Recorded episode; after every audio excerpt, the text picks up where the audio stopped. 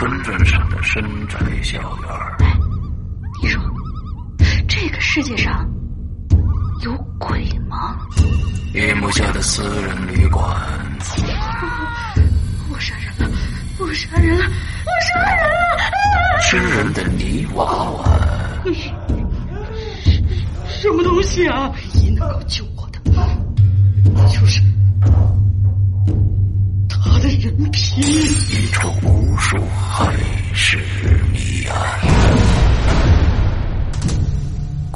天为你带来蒋家小院，作者清水衙门，由龙鳞播讲。二零一七年九月二十九日，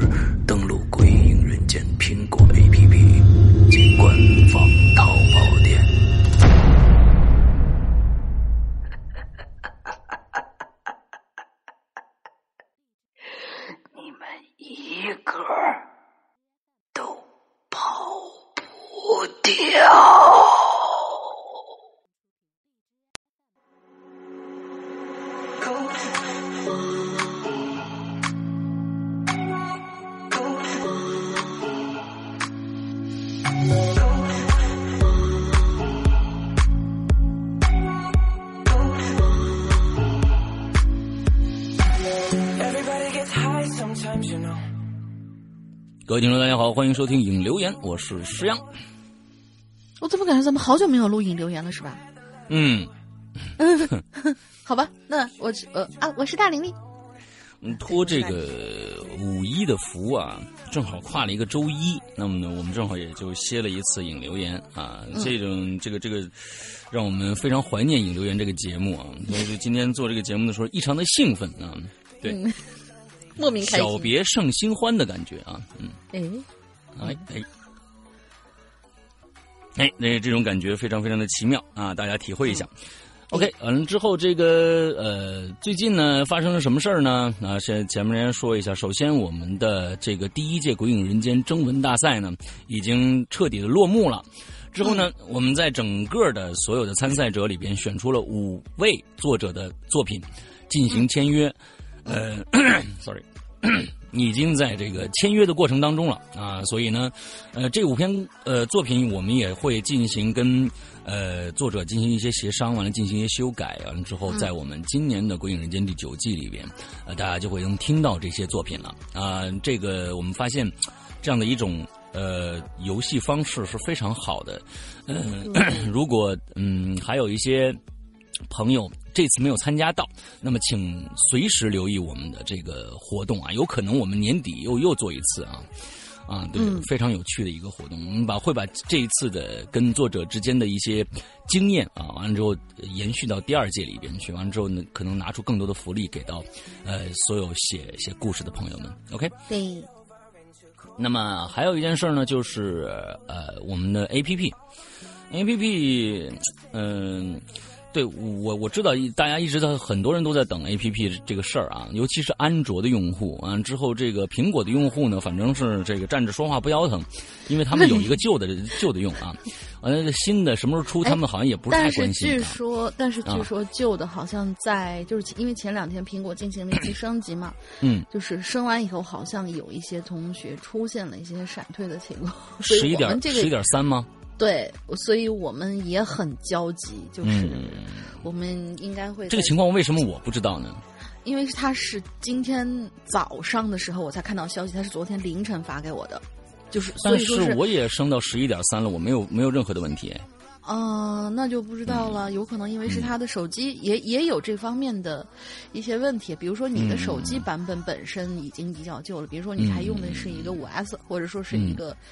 七或者六什么之类的，也有可能是这个样子。OK，嗯，其实闪退这个问题，其实大家不要着急，我觉得闪退这个问题可能是我们就是上线以后要集中解决的一个问题，因为就算是内测结束了，完之后这个闪退的问题一定会千奇百怪，因为这个东西真的是没法没法去补全它的一个问题，所以呃，我觉得。我们当时二点零 A P P 二点零，现在苹果的二点零的话，将近用了半年的时间，才会把陆陆续续把各种各样的 bug 全部全部修修订完成。对，所以我估计，就算内测结束以后上线，也会有各种各样的问题出现。呃，请大家到时候反正就是积极的反应吧。啊，有有有一些闪退啊，或者是什么其他的一些东西，到时候我们再再修订。当然，现在我们的 A P P 呢，已经在就是呃还没有内测，但是内测马上就会开始，因为我们前几天已经呃在我们的这个二三八当时众筹二三八以上的这个群里边，已经征集了所有的呃用户的这个。呃，这个这个这个邮箱，到时候我们会发这个邀请给到所有的内测的呃人员，之后进来内测，应该差不多就在这下个星期左右的时间吧，我估计下个星期吧，大家期待一下吧。呃，安卓呢，应该差不多同期能推出内测，呃，可能会晚几天啊，可能会晚几天，因为是我们是一个人在做整个的安卓和苹果，所以大家真的是。要呃，要这个体谅一下。完了，另外一个也是我我在制作的这个整个过程当中，对方跟我在呃聊这个事儿，完了之后一些一些稿啊，一些呃 UI 设计啊，完了。又有推翻啊，又有又有重新改，完了之后还有一些功能忘进加，时不时的都会增大对方的一个一个预期的一个工作量啊，所以呢，这个这个内测的时间可能会往往后推推推。本来说我们说三月份内测，现在已经五月份了，所以就是说啊，鬼影人间的这样的一个啊，行，明明白就行，嗯，对。OK，就为了能让大家满意，我们尽量做到鸡蛋里头挑骨头吧，争取把骨头给你们挑干净了，然后再让你们看着，哎，这话可不能有一个，这有一个骨头渣子，那我给你们反映过。完了之后一上去以后，完了之后就发现有一个巨大的 bug，就是不能播放。你这你 这什么鬼？啊，你这个话可不巨大的骨头渣子。嗯，对对对，这个这个 A P P 什么都能干，就是不能听故事。啊，你说你这种。这个话不敢说啊！哎，我们别别别别别，阿弥陀佛！我们把我们把我们把这个话不要说的太满啊，争取能让大家能能够呃，这个从一个比较有基础的这样的一个状态来去内测吧啊，反正是估计问题也很多，完了之后慢慢修吧。OK，呃，大英说一下今天我们的这个主题吧。今天这个主题好像是一个没有主题的主题啊。嗯，对，这次。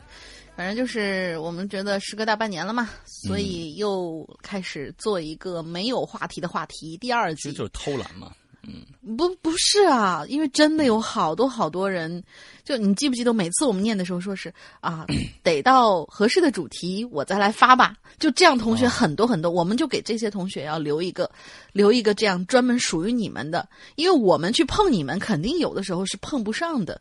能碰上那是幸运，碰不上的话，可能每一期留一个主题的那个回复量，可能就十几个、二十个，连一期可能凑不够。但是这一次，我发现大家真的是已经摸到我们这个规律了，一到没有主题的主题。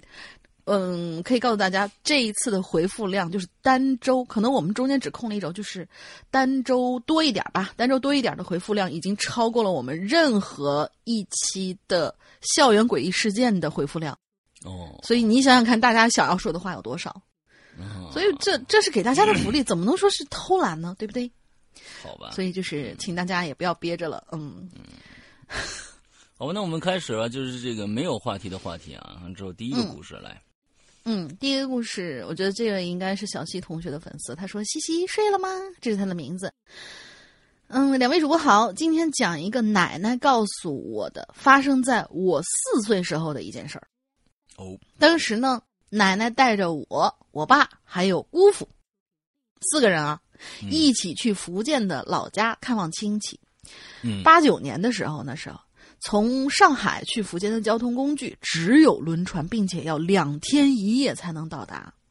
我呢，小时候体质差，所以晕船。听我姑父说，那天晚上海上稍微起了点浪，嗯，呃，船就开始摇晃了。我爸这喝了点酒，倒在床铺上呼呼大睡。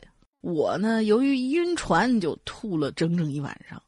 姑父整个晚上都抱着我在船舱里面摇荡，嗯，就这样我睡得安稳，一放下我就哭。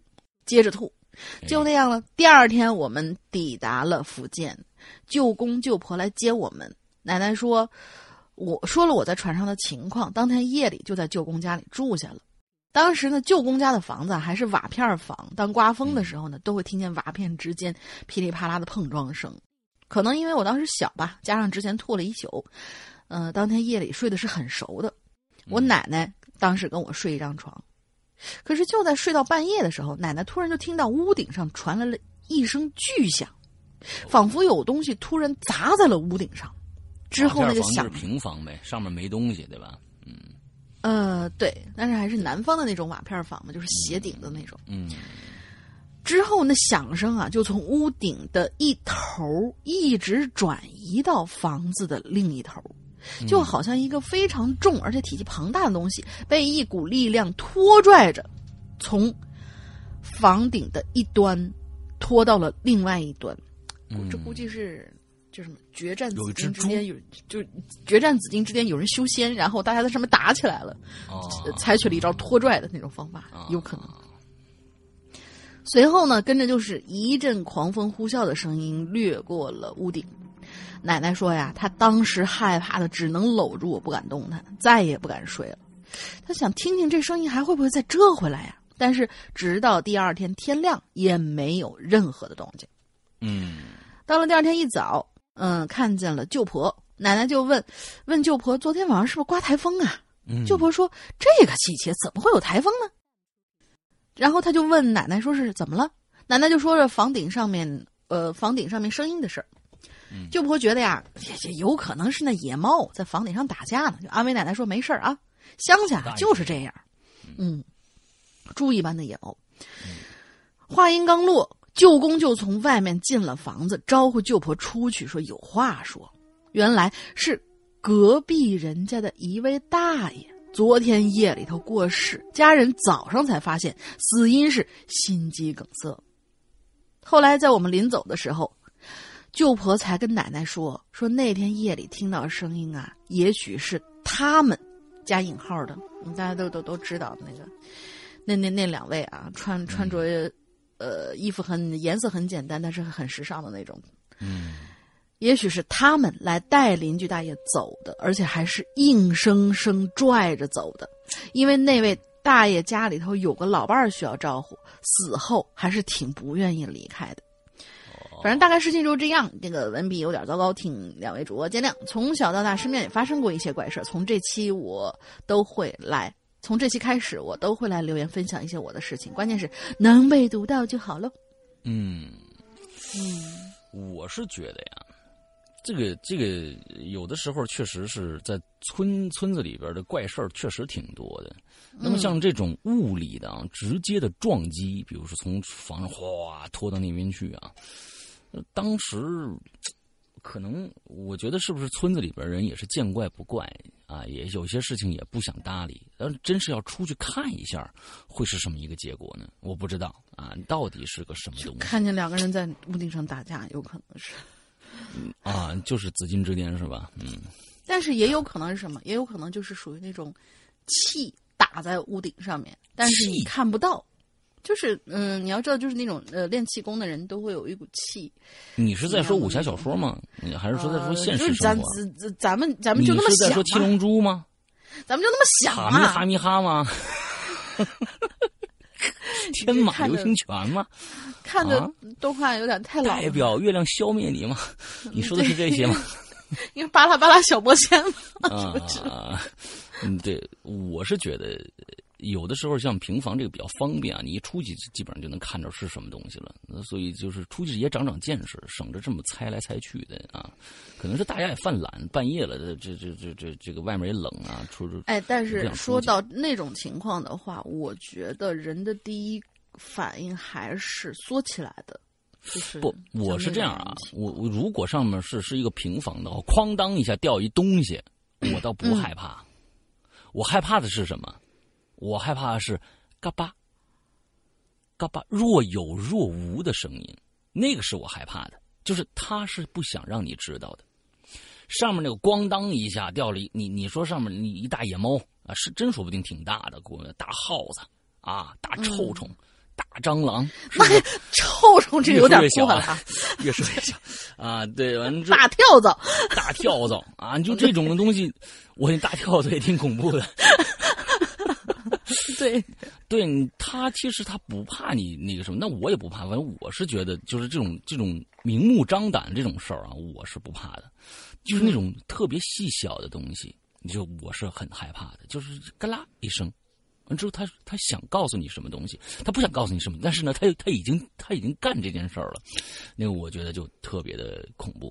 对你像比如说，呃，龙鳞故意不交作业。完了之后呢？哎，他还悄悄悄的，还这就很恐怖啊！他他不像是那个时候，哎，老师，那个我这个星期交不了作业了啊，因为什么原原因呢？因为那个我犯懒啊，可以可以可以，行了，那下个星期再交吧。他不像这种啊，他是，哎，他又不告诉你，哎，他又他又没交，我做作业去了，你自个儿录吧。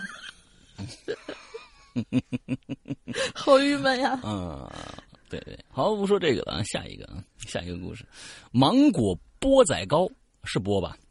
嗯，钵仔糕，挺好主播好，我想说几个也不算恐怖，但是回想起来会有点奇怪的事情。（括号我是不加符号星人，真的很努力在加标点了。）这个希望啊，不是你小学怎么上的呢？嗯，希望芒果钵仔糕经常来鬼影人间留言，这样子呢，能让你养成这样的一个加标点的一个习惯。但他乱加怎么办？哎，我们看一下是否乱加，要是否乱加，我们这一次呢，我们就就把它禁掉就好了啊。嗯嗯，好的。第一个故事是我的小表弟的故事。那我呢是南方人，家乡这里呢有个习俗，就是过年的时候都要挑一天上山去祭拜。各种佛啊什么的，哎，到目前来目前来说，这个标点 so far so good 啊。有一年呢，我阿姨带着表弟上山拜佛，大概啊是途经土地庙（括号）。括号里边有两个符号，一个问号，一个斜杠，我不知道这是什么意思啊。呃，括号就是在路边的一个小小的亭子，这个土地庙啊。嗯，阿姨呢停下来。给土地老公公上香烧黄纸，当时表弟应该只有九岁，那个年龄段的男孩子皮就不用说了。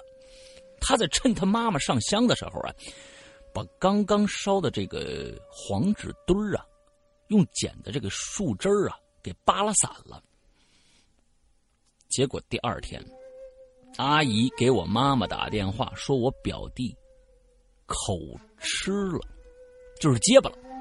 嗯，是真的千真万确的口吃，因为呢，我当天还去了一趟他们家，那个表弟啊，就是真的说不出一句完整的话。他样子呀，看起来很着急的想说话，但是就是没法说出一句完整的话。后来呢，外婆知道了这件事，找了一个算命先生。那个先生听完事情之后，让我阿姨重新上山了一趟，路过每一个土地庙都。烧给他们双份的黄纸，我本来呀不相信这些鬼神之说的，但是那次呢，真的是让我不得不相信，因为阿姨烧完纸下山那天晚上，我表弟就能正常说话了。（括号土地公是可以用钱收买的吗？是这个意思吗？我也有这个疑问。其实我一直有这样的一个疑问，就是我们会把神想的跟我们人一样世俗。这是我们人的局限性。如果真有神存在的话，那我们其实一直在玷污神。有一些是是有一些有一些这个这个这个这个宗所谓的宗教信仰者啊，所谓的宗教信仰者，我觉得呢是在玷污神。我更愿意相信那不是神的所为，而是一些呃怨怨鬼幽灵。因为那些是可能是那些能量是由人的灵魂转变过去的，那我觉得他们带了一些人性的话，我觉得是可以理解的啊。从某一些可能我这也是一个很狭隘的一个想法，那但是呃，我觉得那可能更说得通。那你说，你说你去拜菩萨去啊？完了之后呢，菩萨一看你你不守规矩，就把你弄死。把你怎么着？你说那是神干的事情吗？你觉得那是一两堆黄纸就可以解决的问题吗？不是，不是，我觉得应该不是。那我们把宗教想的太狭隘了，对，其实我们其实宗教就是给我们心里面一个一份最大的一份寄托嘛，对吧？有让让灵魂有一个安放之处嘛，对吧？那我这你你要把宗教想的那么狭窄狭隘的话，那我觉得这是对宗教的一个非常非常大的一个亵渎啊，嗯。对，我觉得这个这句话（括号土地公是可以用钱收买的吗？）这个疑问，我觉得说的特别的特别的好。我我是觉得，是不是惹到什么小鬼了？哎，这这是可能的。我觉得啊，这第一个故事完了，第二个，嗯，第二个是关于我的。我小学三年级的时候啊，得了一种病，嘴巴呢连着脖子那条那里啊有一条经络，嘴巴。哦，会时不时抽一下。你是赵四儿吗？啊，大家想一想赵四儿啊，哎，我明白。这大家想想赵四儿啊，你就知道这个这个我们这位同学得到一个什么病了啊？就是两到三秒会抽搐一下，你是不是就是赵四儿啊？啊，可以参考一下抽动症，反正样子特别丑。当时啊，妈妈带着我去看了大大小小很多医院，都看不出个所以然来。最后呢，他带我去了一个类似于神婆的家里，那个男那个神婆啊是个男的，神婆是个职位，对不对？我觉得。大仙儿、半仙儿、神婆是不是就就只能指女的呀？我不晓得啊，这可能是不是嗯每个地方叫的不一样？但是神婆是不是就是只能指女的？啊，大仙儿啊什么的，这个是啊，那个神他说那个神婆是个男的，未必吧？就是呃，我概念当中这是一个接男接女的一一一件事情吧？应该是因为毕竟大家都知道这个嗯，观音她也是。就是它是一个无性别的一个存在，嗯嗯，所以大家对于这个东西性别模糊了，我觉得都已经。但是观音没有婆这个，就是这样的一个指代的一个性别的这样的一个称谓。可是我们现在都就是默认它应该是一个女生的一个形象嘛，嗯，女子的一个形象嘛，嗯啊，那只是观世音啊，观世音啊，观音菩萨完之后，其他的菩萨呢不不是这样的啊，好吧，那再接着说啊。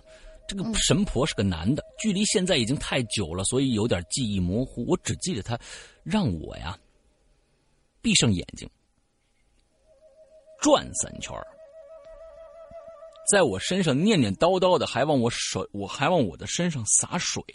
之后就递给我妈一份符咒以及一个护身符，让我妈回家之后呢烧了混着水。让我喝下去。神奇的是，我喝了三次之后，真的就好了。一段时间啊，后面还有一个那什么，真的就好了一段时间。大概过了两年，我复发了，很尴尬呀。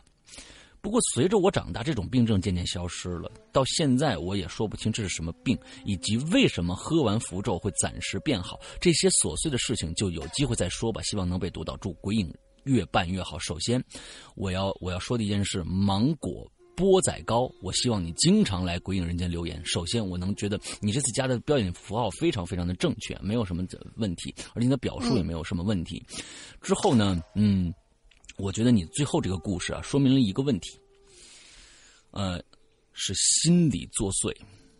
我也觉得是心理问题。对，是心理问题。有一些，比如说那个，这个，这个，呃，你你你是觉得忽然有一天，你忽然有一天，你多了一个一个一个可能一个多动症，或者是一个强迫症，很多的东西啊，都是都是心理的问题。完了之后，嗯，你在对，你你在对那份神水。有很高期待的时候，你真的认为它会治好你的病的时候，或者你很好奇它的功效的时候，你会不自觉的是控制你的脸上的肌肉的抽动，而那个抽动有可能也是强迫症，或者是我不知道啊，我我瞎说啊，完了之后是的一种，或者受到了某种外界刺激之后，给你身体带来的一种反应，之后这两年时间里边，你一直认为你好了。但是有一天，相同是跟催眠一样，你遇到了一个相同的一个触发点，两年以后可能又把你这样的一个症状触发起来，可能是一种心情，也可能是一种行为，也可能是一种暗示，这几个都可能。完了之后呢，嗯，又复发了。但是随着你个人心理建设的这种完善，长大嘛，啊，你你会对自己的自信心呐，或者各种各样的东西，呃，来加强你这种东西，这个这个。这个症状可能就会消失。有两种，有可能会越来越重，有可能会越来就就会越来越好。第一种是内心自信度不够高的人，第二种是内心是正常的。比如说正常的，我说哎呦这个东西，这个抽这个事儿，我要努力的，我要把它减下去。完了之后，因为不好看。不好看，完了之后，哎，我我就努力的自己给我自己加强信心。我说我我努力控制它，控制它，可能就好了。完，另外一种就是心理自信心不够强的，就是说，哎呀，坏了，我这完了。你看我这一辈子多惨啊！我这怎么又加了这么一个毛病？我这一辈子注定是一个失败者，或者怎样怎样，他就会越来越厉害，越来越厉害，而且会加很多更新更新的毛病进来。这是心理建设的一个一个一个一个整个过程啊！我是认为。真的有可能，你这个抽的这个有可能是心理原因造成的。对，有一些症状其实就是呃，会反映到机体上面的一些变化。是你越在意它，好像就就是哎又抽了，哎又抽了，然后你就不停不停的。但是有一些呢，就真的是那种，就是哎呀。因因为你已经意识到，你长大以后已经意识到，这样抽好难看，我克制克制克制克制，这样可能就就容易扳回来。但是为什么会复发呢？有可能是你之前经历过一件什么事情，然后在你的心中留下了那么一个点，然后这个点你可能到现在为止都不记得了，就是什么时候开始抽的。因为什么开始抽的？在多年之后，你又遇到了这样的一个点的时候，你的潜意识会给你一个，就是像催眠一样，会触发到那个点，然后又让你开始重复当时的那种行为，这个也是有可能的。嗯。哦，我是我是大学时候开始抽的，完了之后大学毕业以后戒了两年。哦，对，我是上班以后开始抽的，就是因为我们的办公室里面那个那那个那个领导他抽的太厉害了，我为了表示跟他对吧反抗，嗯嗯嗯，好吧好吧，来下一个。啊，下一个这个朋友我不知道是不是啊，他的名字拼音是一样，但是以前他是用的是中文名中文呢，我这怎么改成拼音了？如果是原来那个拼音的话，那我觉得呃应该是就是他，他他这位下面这位朋友呢，已经入选到了我们这一次《鬼影人间》第一届征文大赛里边的呃其中的一个啊，其中的一那就是他，因为他这次还是按照惯例写了一个段子。哎，我觉得他的写写作方法挺好的。楼小楼同学，楼小楼同学。嗯，对你还是改回来吧，不然我我我我这样念的话，老觉得就觉得搂小搂是吧？搂小搂同学，好吧。呃，山哥龙鳞好，首先我向龙鳞表示歉意，嗯嗯，请原谅一个粉丝在一个女神经的面前丧失理性的说了一些正确的言辞，以致我诚惶诚恐的说：“灵啊，我错了。” 我不应该那样，我知道是是阳哥保不住我呀，因为他总会有照应不到的时候，请不要给我小鞋穿，我保证改。不是，等一下，是你先把上一次他说的这 这个梗，你给我说一遍，是到底怎么回事了？就是嗯，其实那一期，呃，有一期你没在，然后我就选择没有读嘛，结果他第二次又写了，结果是你读的，然后你说嗯，说的很正确呀，然后我就很生气了。什么说很正确啊？什么说是我说什么了？啊，那那你去翻翻之前的节目吧，我不说了。哦，他说哦，大玲玲怎么着怎么着啊？我啊，对，那说的很很正确。嗯，就是这样子。对，OK。不知道你们用惯了手机的人，他就开始恢恢复正文了啊。不知道你们用惯了手机的人有没有这种体会啊？当我们写东西的时候，面对手机会文思泉涌，但面对电脑的时候，灵感就啪消失了，一个字都打不出来。反正我现在就是这样。头脑是一片空白，所以在我改东西之余呢，就写了一个豆子，找了找灵感。嗯，嗯，这个豆子是这样的，名字叫做画儿。故事是这样的：小李啊，是一个无神论者，他从来都不相信牛鬼蛇神的把戏，他认为那些全都是人类无知的表现、愚昧的想法而产生的文化现象，他从来就不信邪。嗯，这天一大清早呢，同事。讲故事啊，讲故事，讲故事，嗯，对，脸色大变，大变，大变色儿，跟小李说：“我昨天晚上见到鬼了。”我靠，不骗你，真的，我昨天晚上睡到半夜，不啦不啦不啦不啦不啦。小李就一脸不屑，还有点嘲笑：“那你说说，你看见那鬼 啥样啊？”他就不啦不啦不啦不啦不啦，这讲故事同学就。比手画脚的开始描述起来，脸上依旧是煞白煞白的。小李就拿了一张纸，边听边画。然后让他看看是这样吗？啊，对对对对，哎，不过他头发很长，我看着他脸。这个这这这叫什么？那个犯罪速写叫什么什么东西？嗯，对。啊。然后这个讲故事同学就开始描述。哦，那应该是这样喽。小李就在纸上画了好多好多的头发。哎，对对对对对，但是他好像没有五官。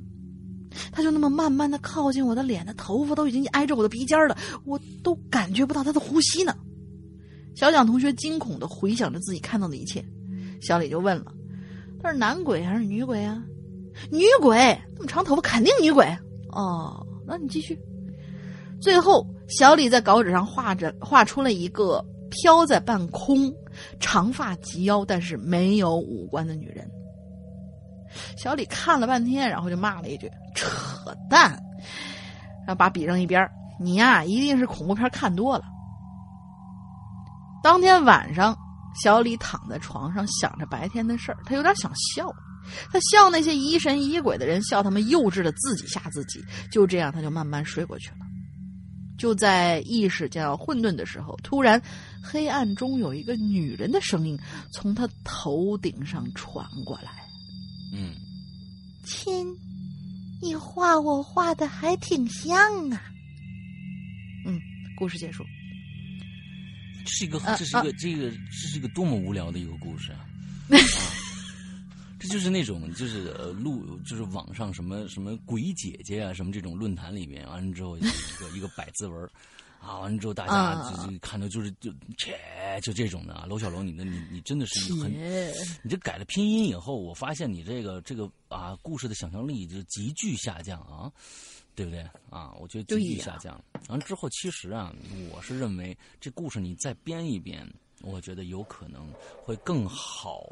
哎，因为什么呢？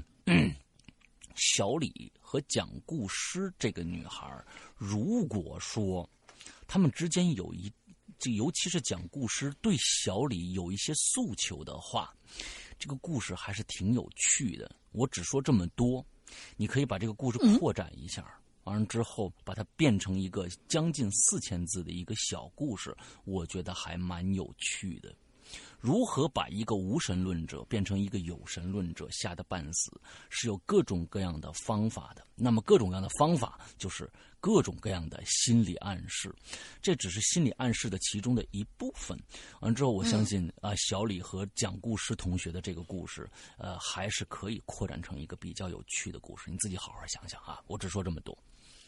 嗯，好的。OK，下面一个 MC 骑士军，嗯，他怎么又来了呢？嗯，对呀，这次我他挖坑，呃，我这，哎呦天哪，反正我们先试试吧啊，我们先试试啊。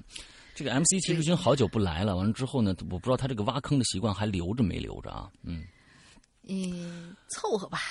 嗯，他说施阳。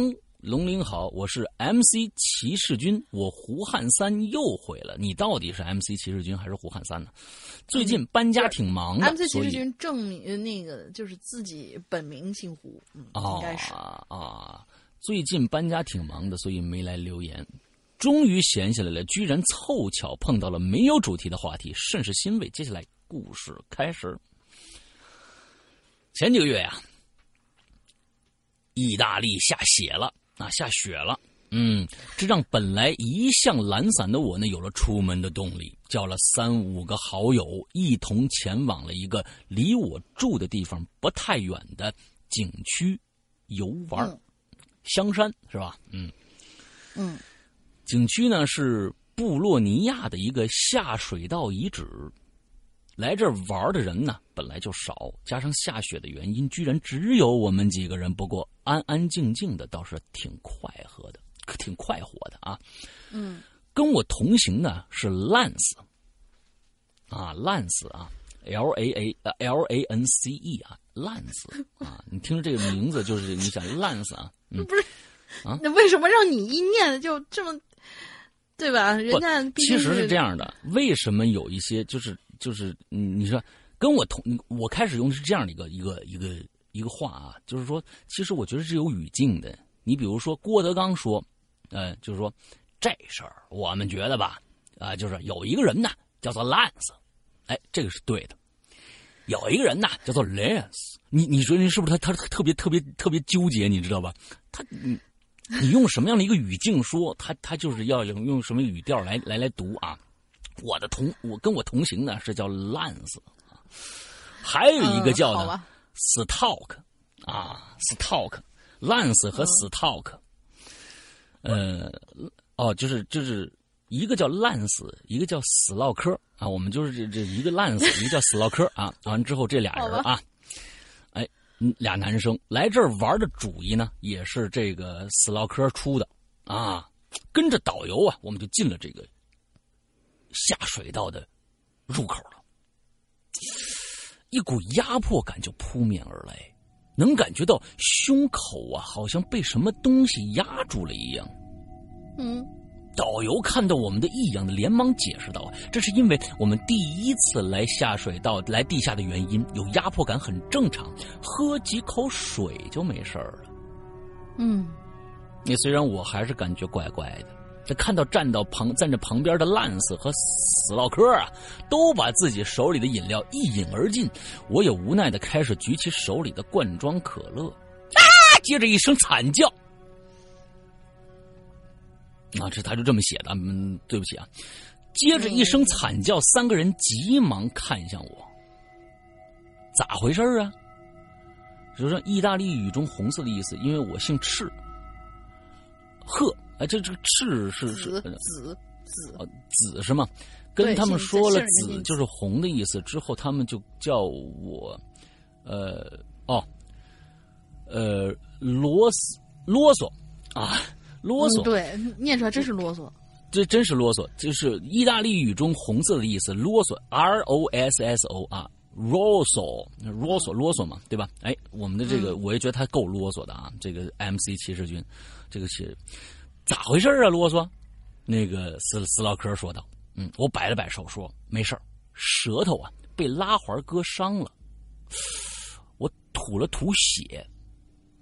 大家嗯自己想想啊，就是喝可乐罐装可乐的那个边儿啊，他们是经过处理的，一般不会割伤的，一般不会割伤的，除非你把舌头硬生生塞进去，完了用力一拔，还有这种。哎呀，疼死了！才有这种效果。贼疼。嗯，我摆了摆手说没事舌头被拉环割伤了，我吐了吐血，这可乐混了血，肯定喝不了了。你说的他流了多少？他怎么能割伤呢？颜色，我觉得这又又是瞎，他他这这这这啰嗦自己瞎编的啊！颜色都被血染的有点发红了。不过导游说的的确没错，喝点水确实舒服多了。我觉得你是喝点血舒服多了吧？他们三个人呢？哦，他们三个人见我呀没什么大碍，就继续往前走。我也随手把可乐罐啊丢在了路边的沟里。等一下，意大利这么不环保吗？意大利这个素质这么低吗？这么不环保啊？啊！一边好听吧？啊，反正一边拿手机拍照，一边往前走。导游不愧是导游，对地下水路的这个历史了解的一清二楚。我们听的那个一个入迷呀。回过神来呢，已经在地下待了快俩小时了。导游看了看表，说：“哟，差不多了啊，出去吧，咱们啊，我带你们去下个景点啊。这整个一北京，这整个一大名，你知道吧？” 说着，领着我们顺着原路往回走。这烂子就说了：“哎，我怎么觉得有点不大对劲儿啊？我记得咱们进来的时间最多也就三十分钟吧，这都已经快一个小时了，我们咋还没走出去呢？”我看了看手机。确实，虽然我们在地下待了很久，但是大部分时间都是听导游上历史课，走路的时间最多不过三十分钟。那我就说了啊，现在这个情况不容乐观呢，咱们是不是迷路了？这个时候，我觉得这个故事写的已经有问题了。回过神来，已经在地下待了快两个小时了。刚才他说了，这怎么忽然又变成了三十分钟，或者一个小时？我不知道他这个。这个这个这个故事是怎么写的啊？这个他这个编的，我觉得有点啊，有点问题啊。咱们看看怎么编啊？嗯嗯。导游看看手上的地图说：“没错啊，可能咱们走累了吧，所以呢，回去比过来走的更慢了。”哦，他是这个意思。他们是往回走的时候，觉得比来的时候好像时间长。长，嗯，对他们会觉得对来的时候时间长啊，这是这个意思啊。嗯，呃，这个没错，可能咱们走累了啊，回去的时候比来的时候慢，继续走吧，没事的。整条水路啊，只有这么一条大路，不会迷路的。这个梗特别像那个，呃，倾斜的石家庄。听他这么一说，我们也没办法了，只好硬着头皮继续在这阴森的水路里走。接着，我们就听到咔啦啦、咔啦啦，就听着前面啊，传来了一阵金属摩擦地面的声音。什么叫低念呢？金属摩擦的声音哦，金属摩擦地面，他应该写是想写地面，金属摩擦地面的声音。那导游就就就说了，说好像是另外的这个管理员在巡逻啊，我去问问他吧。导游说着呀，就冲了上去，我们也跟在后面灰溜溜的跟上去。接着呢，咔啦啦，咔啦啦，从阴暗处。滚出来一个没喝完的可乐罐子，拉环拉到了一半上面啊还有没有干完全干涸的血液，口中呢还溢出了一些微微带红的可乐。我捡起罐子，抱歉的看着导演说：“哎，不好意思啊，我这刚才随手扔的。”这个时候，死唠嗑说了。不是，你三个小时前扔的，现在还滚呢。听完这个话，我起了一身鸡皮疙瘩。对呀，而且咱们刚刚明明扔到那沟里了，怎么滚出来，到这路中间了呀？正当我们疑惑的时候，导游突然指了，指指指我身后。哎，那那不是入口吗？咱们刚刚从那经过，怎么没发现呢？我们转头看了看，确实，三阶台阶和一扇大石头，一扇石头大门就静静的站在那儿，时时不时还有飘，还有飘雪落进来。烂死就说了：“这怎么回事啊？咱四个都瞎了？不可能吧？”我呀，拽着他们三个飞也似的跑了。我说：“你先别说这些，出去再说吧。”在回程的火车上，烂死呢。就这就出去了啊，就是就安全出去了。回程的火车上，烂子一边玩这手机，一边问我们说：“你们觉得到底怎么回事啊？”嗨，谁知道呢？可能就是我乱丢垃圾，被鬼盯上了也说不定。呵呵呵，那我笑了笑，拿出手机，放了一首《回家》。嗯嗯，靠在窗边，望着窗外的雪，陷入了沉默。打完收工，反正呢，到现在我还不知道到底怎么回事无所谓了。反正我是 MC 骑士军，不要封杀我。咱们下个留言再见，么。OK，其实我大家大家想一想啊，OK，我们我们刚才通过这个故事来，呃，这个来看一下这个可乐罐子。我觉得是所有的可乐罐，这这这个故事里面的关键就是可乐罐子啊。嗯，咔嚓嚓咔嚓嚓，从暗处滚出来一个没喝完的可乐罐子。大家想啊，拉环拉到了一半。嗯，我们想象一下，一个可乐现在有两种可乐罐子，一种呢是把整个拉环拉下来就可以丢掉了，另外一种是先往前拉一下，完了再把这个可这个这个拉环呢往后别一下，它是一个环保的。基本上可乐都是这个样子的，但是他说。拉环拉到了一半，那么肯定这个可乐罐子应该在，呃，这个意大利还没有有这种环保包装，也就是说拉到了一半。但是我们这位 MC 骑士军可成什么程度？拉到一半就把大舌头舔过去了，而且还给刮破了，而且刮的还这个伤口还不小。整个啊，这可乐罐子里边，这。这个还上面说，它上面写像上面还有没有完全干涸的血迹，呃，口口里那可乐罐的口啊，还溢出了一些微一些带微微带着红的可乐。大家想一想，可乐本来就快变成黑色了，他的血进去也看不出有红色了，这是不可能的一个事儿。完了之后，他们他居然能看着血。这个黑色的棕黑色的可乐里边还居然带着红色，从这一点来说，这就是一个扯淡的故事。MC 骑士军，啊，我们是老朋友了，所以我一点都不害怕说你这这故事扯淡。你您谁渴成那个样子，拉环拉一半大舌头，哗！你是用嘴唇去，你嘴唇刮破了，我觉得没有什么问题。你舌头破了，我不知道你喝东西是一个什么样的一个先后顺序啊！先伸舌头，伸的老长，完了之后捅进可乐罐，用力一拔，啊，好疼啊！我没法，我还觉得好疼啊！我没法想象这个过程，真的，我没法想象这个过程啊！这个大家你自己想象一下，这个故事有多扯淡啊！你下次也不用再来。下一期，下一期 MC 其实就没写段子，直接贴了一张照片上来，上面是一个缺了半截的舌头。嗯，所以对对，你呢？这个啰嗦、懒懒死和这个爱唠嗑，你们仨人啊。也是够了啊！你们也是够了，嗯，啊，你们导游应你们导游应该叫迷糊蛋啊，你就完了这事儿，嗯，行了，嗯，好吧，好，下一位同学，下一位同学叫做哦，对不起，下一位同学叫做冰雹。等一下，谁在说话？小爱同学。谁？Sorry，小爱同学。小爱是谁？你不知道什么叫小爱同学？对不起，我我我我刚刚添了一个新的设备，然后没有把那个静音打开，不是没有把那个麦克风静止收音打开，所以如果一旦有就是声音类似的情况的话，他就会说他在。你不知道谁是小爱同学吗？小爱同学是一个智能音箱吗？对，智能音箱是什么牌子？小爱啊？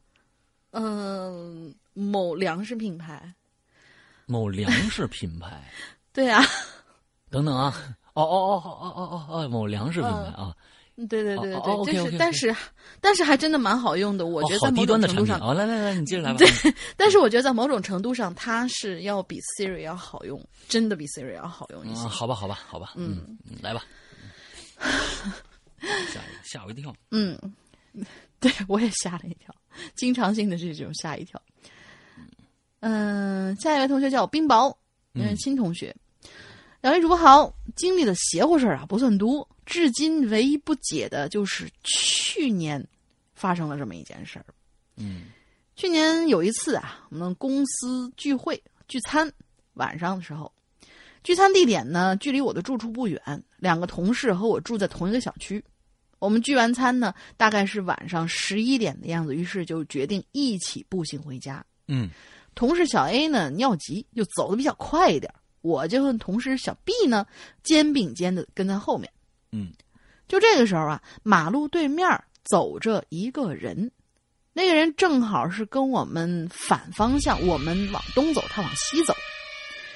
这我呢就随便看了一眼，马路太宽了，我也看不清啊。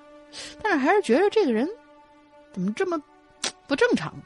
嗯，这人他穿着一个套头衫儿。戴着一个帽子，全身漆黑，嗯，可能是是对这一身衣服衬他的衬他的脸吧，显得超级白，而且白的非常不正常，嗯，他是一直低着头那么走的，我就觉得嗯，有点不太对劲儿，就一直盯着他看，就这么一会儿呢，他微微的抬了一下头，嗯，哎呦我去，我他娘的看了就傻眼了。这张白脸居然是他们空白的！呃，这这个人是不是讲故事啊？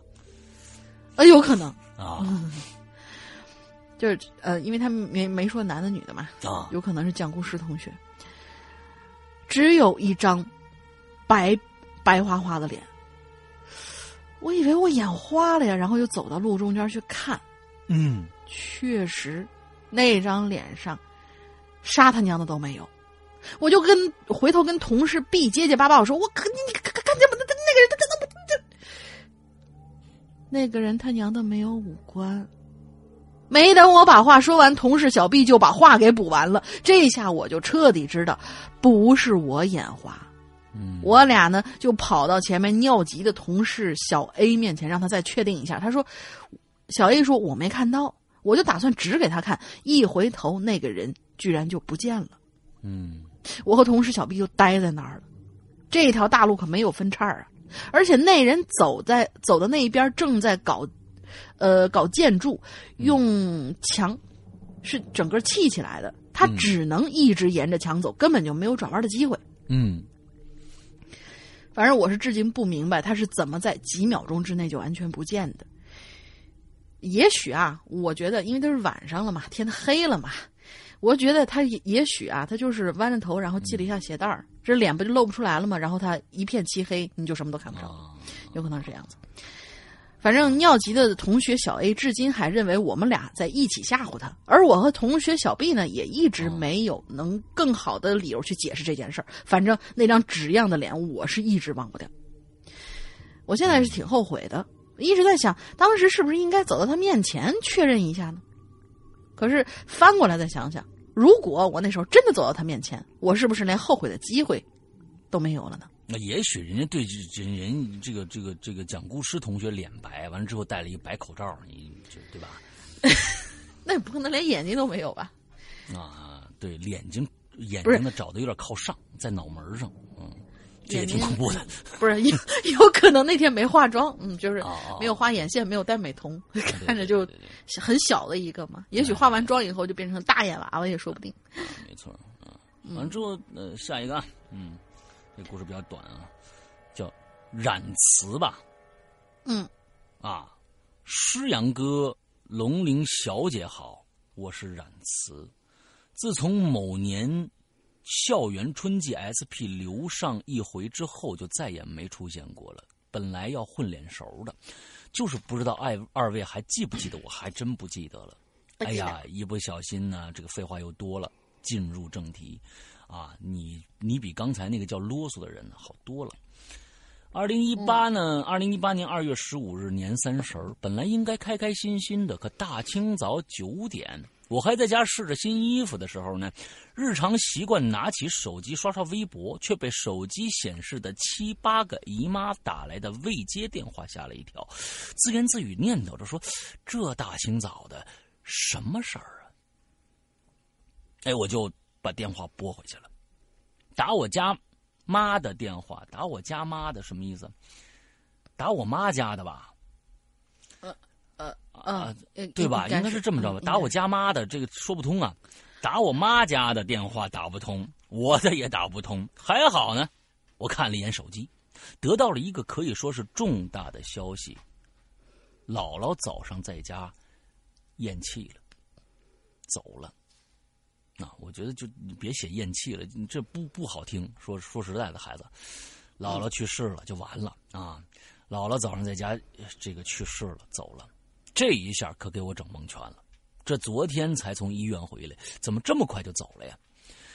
火化的日子呢，定在了大年初五。哭归哭，哭完了，心里的呢，一下都呃，哭完呃，心里面的一切都放下了，接受现实。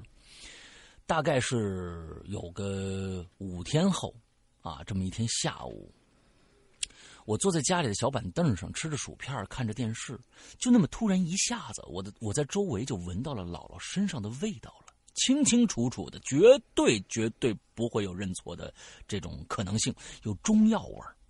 这事儿啊，我跟我妈说了，她还有点不信。到了晚晚上，也姐姐约着我出门吃烧烤，我又说起这件事儿了，才知道不止我一个人闻见，连我姐姐也闻见了。或许是姥姥放不下我们小辈儿吧，愿他去的地方再无病痛折磨。OK，文本文到此结束。我再想想还有没有什么，然后继续留哈。还有没有是还有没有了？然后继续留哈。最后说一句。我等安卓 APP 好久了，主播回道：“那又怎样？”啊，这，嗯，流氓啊，这流氓流氓行为，对对对，那又对怎样？嗯，啊，好，下一个，嗯嗯，下一位叫做曲水流觞嘛，工商交池语的商。嗯两位主播好，我是潜水五年的龟友，今天碰上无话题这样一个话题，那就讲讲自己经历的一个有关梦的事儿吧。去年夏天的一个晚上，我们小区停电，什么电视啊、WiFi 呀，什么都用不了啊。当时累了一天了，真是嗯比较难受，就是收想收拾收拾上床就睡觉了。嗯，我这人呢，睡觉有个习惯，那就是睡前必须要把鞋尖儿冲向床外，因为我姥姥给我讲过一个俗语，叫做“鞋冲床，鬼上床”这么一种说法。哦，我当天晚上摆好鞋，躺了一会儿呢，就睡着了。睡着以后，我就做了一个梦，梦见一个穿着黑斗篷、戴着斗笠的人，站在我的床跟前看着我。看了一会儿，他就穿上了我的拖鞋，开始在我家参观。厕所呀、卧室啊、厨房啊，没有一个地方不看的。最后，他又回到了我的房间，把鞋一正一反摆在了床边儿。当时的我呀，就单纯的认为这只是一个梦，也不会和恐怖片里的，呃那样，不会和恐怖片里那样腾的一下就坐起来。这一下就睡到了早上。早上我起床以后，扭头往地下一看，原本是鞋尖冲外的拖鞋，现在却正好就是一正一反这么摆的。我当时就炸毛了。昨天晚上我肯定没有起过床，鞋不可能凭空挪动啊！想到这儿，我就猜昨天晚上的可能可可能根本就不是做梦，是确确实实发生的事儿。第一次留言文笔不好，请两位主播多包涵。山哥可能会对我有一点点印象。嗯，有一次在直播里头念到了一个叫做“烈火焚心”的名字，还说啊，都焚心了，你得多热呀。嗯，我的故事还有很多，希望以后慢慢道来，愿鬼影越办越好。OK，第一次留言，我读可能对我有点印象。再一次在一有一次在直播读到里，哦哦哦哦哦，明白了，有一个鬼友上去看直播是吧？嗯嗯，OK，好。呃，说起这个直播呀，啊，我们从这个星期开始，就是呃，这个星期二，我们的这个最近大热的一个一个恐怖剧啊，因为我们实实在是太久没有做特别特别恐怖的故事了，长篇故事，就真的有鬼的那种啊，嗯真的有鬼那种。完之后，中这个呃叫《世人公寓六零二》的上部，我们这个星期二就结束了。从星期四开始，我们开始下部小说的这个这个直播啊。完了之后呢你，这次不插屌丝道士了吗？屌，你再说一遍屌丝道士，啊！你刚才是怎么说的？屌丝道士，屌丝道士 不是你能念反了也挺不容易的，我觉啊，得。屌丝道士。嗯，完了之后那个。呃，是这样，大家都觉得这故事，我也觉得这故事啊，确实是真的是没头没尾的。现在这个这个这个六零二啊，我觉得挖这么大一个坑，它比那个那个屌丝道士难受，因为它毕竟有一些悬念在里边。屌丝道士呢，那是那是过日子的，就是今天他做了两碗两两碗炸酱面，明天做了一个一个一个这个这土豆烩茄子，后天做了一个西红柿炒鸡蛋，他那是那个故事。这个呢，还确实有点悬念。你这给他挖一大坑，不给人讲完了，我觉得这是有点问题的。所以呢，我决定啊，还是都讲完了得了。那屌丝道士算是有良，心的主播，嗯，还是绝对有良心的。那屌丝道士这个比比某些挖了坑就然后就走了两三年不见面的那些、啊呃呃大师要厉害一点点。屌丝屌丝道士这事儿呢，反正大家如果觉得这个故事，有些人觉得特别不好听，有人觉得特别好听，有些人就是拿指他就是睡觉啊，还是怎么着的。这个故事啊，如果大家觉得特别烦人的话，那你就怪大玲玲，跟我没关系。大玲玲推荐跟我有什么关系啊是你推荐我做这个故事。我推荐的吗？哦，对，是我推荐的。啊，完了之后呢，这个真的是又臭又长。啊，你啊呃不是，嗯这不是想让你露出不一样的一面吗？嗯，就是平常大家都觉得像个恐怖啊、严肃啊、高高在上啊，那个看见你就不敢说我话现在做呀什么的做。我们现在这样的一个状态，还有让还会让大家有这样的一个态度吗？我觉得有啊没有，，肯定有啊。肯定有啊。然后现在就是呃让让老大在不但在声音上面，而且在整个形象啊、行为啊、动作上面都透露出自己本来就是屌丝那种本性。嗯，就安排了这样一个故事，对，让山哥更亲民。嗯，哦，好吧。所以我们这些所有这些故事呢，全部只在就是我们在呃这个花椒的这个花椒直播上的《扬言怪谈》我这个栏目里边，呃这些故事基本上都是有跟我们现在很免费平台上的长篇故事是一样的，只有前三集，呃后面我会逐逐渐的删档啊，删删档完了之后，嗯，如果要听的话，只有在我们的会员专区里面可以听到所有的剪辑版本啊，所有的剪辑版本，OK，对，好。下面一个叫 C 罗啊，嗯，这肯定应该是个球迷啊。石阳帅哥，龙玲小姐好，嗯，听听鬼影好久了，第一次留言忘采纳，嗯，这是我小学时代发生在我亲人身上的事儿。记得那是我小学四五年级的时候，我老姨呀，就括号就是我妈最小的妹妹，经常出现神志不清的情况。刚开始呢。是在喝酒的时候，自己呀，嘿嘿嘿的傻笑。后来呢，就开始啊说不属于我们东北这儿的方言了。最诡异的是，他抽烟的时候，会叼着烟的前头，然后去点过滤嘴那边。别提那味儿多难闻了。一般呢，他都是在喝了酒以后出现这种状况，而且呢。过不了多大一会儿，就会自己睡过去，醒来就没事了。那那就是喝醉了呀。那不过呢，有一次亲戚们在我们家聚会，那是我第一次亲眼看见传说中的鬼上身。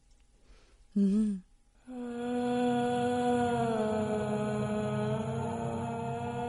那是一个暑假，大人们呢？从晚上五点开始，已经喝到十点多了。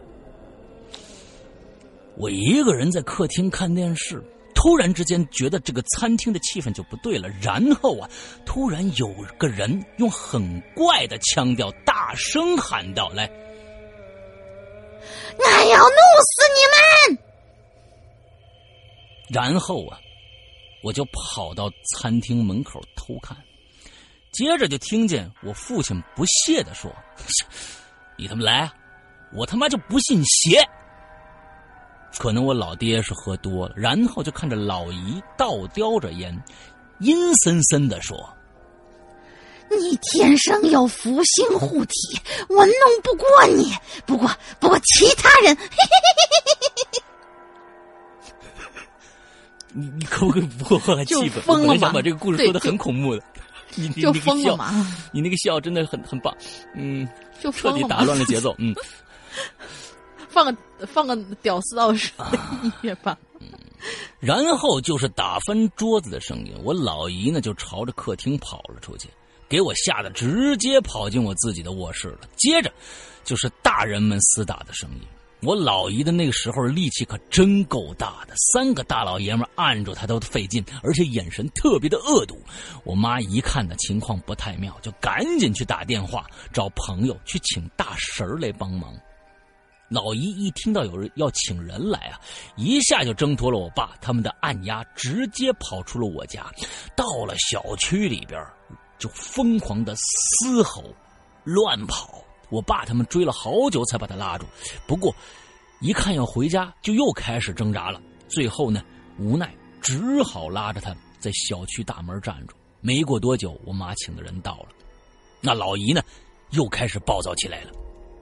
我爸他们勉强按住他没跑掉，然后那个大神啊跟他说了点什么，啊，老姨似乎听话了很多，乖乖的呀就跟着他回去了。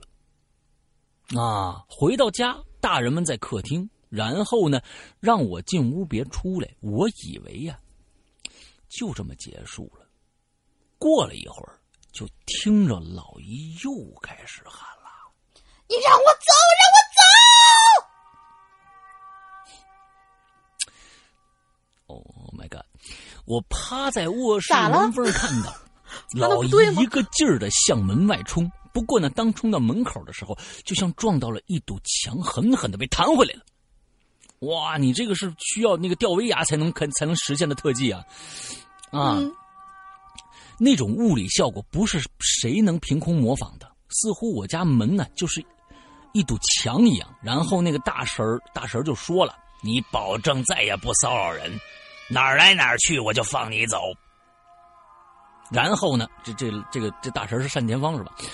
啊，然后呢，就看见我老姨跪下作揖，求大神放过，各种表态，各种承诺。大神呢，又教育了一番，从他拖在我家门口的鞋里取出了什么东西，烧了，然后说呀：“滚吧！”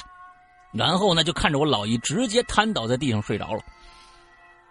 大神然后大神说呀：“说我老姨天生就是这种爱招这种东西的体质。”以后呢，需要供奉神佛以保自身安好，而且呢，可以借此体质为别人驱灾解难、行善积德。从此，我老姨家就常年香火不断，她也多了一个给人占卜驱邪的技能。直到现在，其实我家其他成员也遇到一些鬼。鬼神之事，不过我讲故事太啰嗦了，怕天篇幅太长，下次再留言。希望呢，我处女贴被采纳，祝福鬼影越来越好，石阳哥越来越美，龙玲姐越来越帅。嗯，呃，不知道这故事真假，那那是其实呢，这就是一个又一个大仙儿的一个成成功的一个一个一个道路，是吧？嗯啊。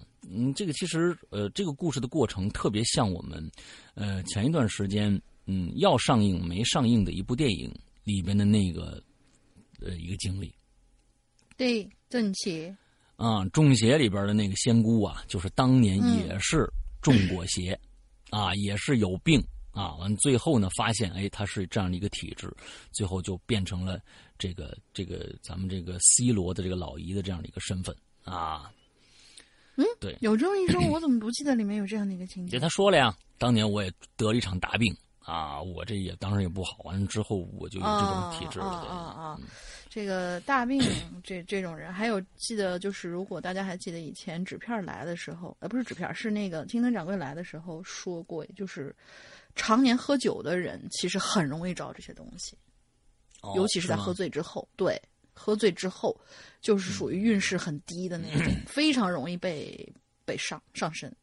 OK，好，下一个，嗯，下一个同学叫阿唐，主播们好，这里是一直有听节目，但是最近才注册论坛的鬼友，正好发现这期的留言是无主题，那就来说说自己小时候发生的故事吧。文笔不太好，请主播们见谅。废话不多说，下面开始进入正题。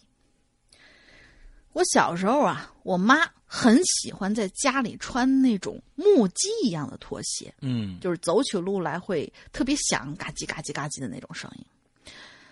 有一天晚上，我们家三口人在主卧睡觉，嗯，我突然就听到了外面客厅里传来了一声“咔嗒”这样的声音，嗯，我睁开眼睛，这房里黑的伸手不见五指。什么都看不着，这时候我就特别清楚的又听到了一声“咔嗒”，嗯，而就在我意识到那是我妈的木屐拖鞋踩在地面上发出的声音的时候，我发现那咔嗒咔嗒的声音越来越大，简直就像是有个人穿着木屐拖鞋一步一步的由远到近走过来一样。哎，这个就是我觉得恐怖的东西，比那个房梁上嘎哒一下掉着一个东西滚滚来滚去的那个那个。人家是光灯，嗯，啊，光灯啊。那脚步声从客厅一步一步的走向了我们主卧的门口附近，嗯，声音越来越大，而最后那声音来到我们房间的门口的时候，忽然就停住了。嗯，我害怕的看着门口的方向。但由于房间里特别黑，所以我什么都没看着。那声音在门口停了一会儿，没一会儿就又响起来了，而这次不是那种慢慢走路时发出的声音。而是很急促的快步冲过来的声音，于是就在我睡的床的最外面。由于我啊，由于我是我是睡在床的最外面，所以我明显的感觉到有股物体向自己扑过来时带起的那种气流感。当时我就吓得哭了一声。而我才刚刚出声，躺在我旁边的老妈突然就抱住我，一边轻声的拍着我的背，一边安抚我，一边小声的在耳边很很小很小声音说了一句：“嘘，别出声。”就在被我妈抱住之后，我好像就没有那么害怕了，而那个声音就在向我冲过来之后，也就忽然的消失。仿佛从来没有出现过一样，屋子里恢复到了寂静。故事到这里就结束了。文笔不好，写不出有多恐怖，但由于呃，但对于当时的我来说，应该算是童年阴影，以至于让我从幼儿园那么小的年纪一直记到了现在。还有当时年纪小，没想很多。现在每次想起来，我妈当时说跟我说那句话。我都在想，当时是不是不止我一个人听见了那个脚步声？因为我妈跟我说，不要出声时的语气是那种小心翼翼的，怕被什么听见时的那种语气。嗯，不过我觉得现在就算我去问他，他应该也不记得了。第一次留言特别紧张，不知道自己写的东西能不能读懂，希望能被读到。其实还有一个关于循环梦中梦的故事想说，不过怕写完就太长了，留到下次有机会再说吧。拜拜。等你成为 VIP 中 P 的时候，你再讲这个循环梦中梦的故事啊。好，VIP 中 P。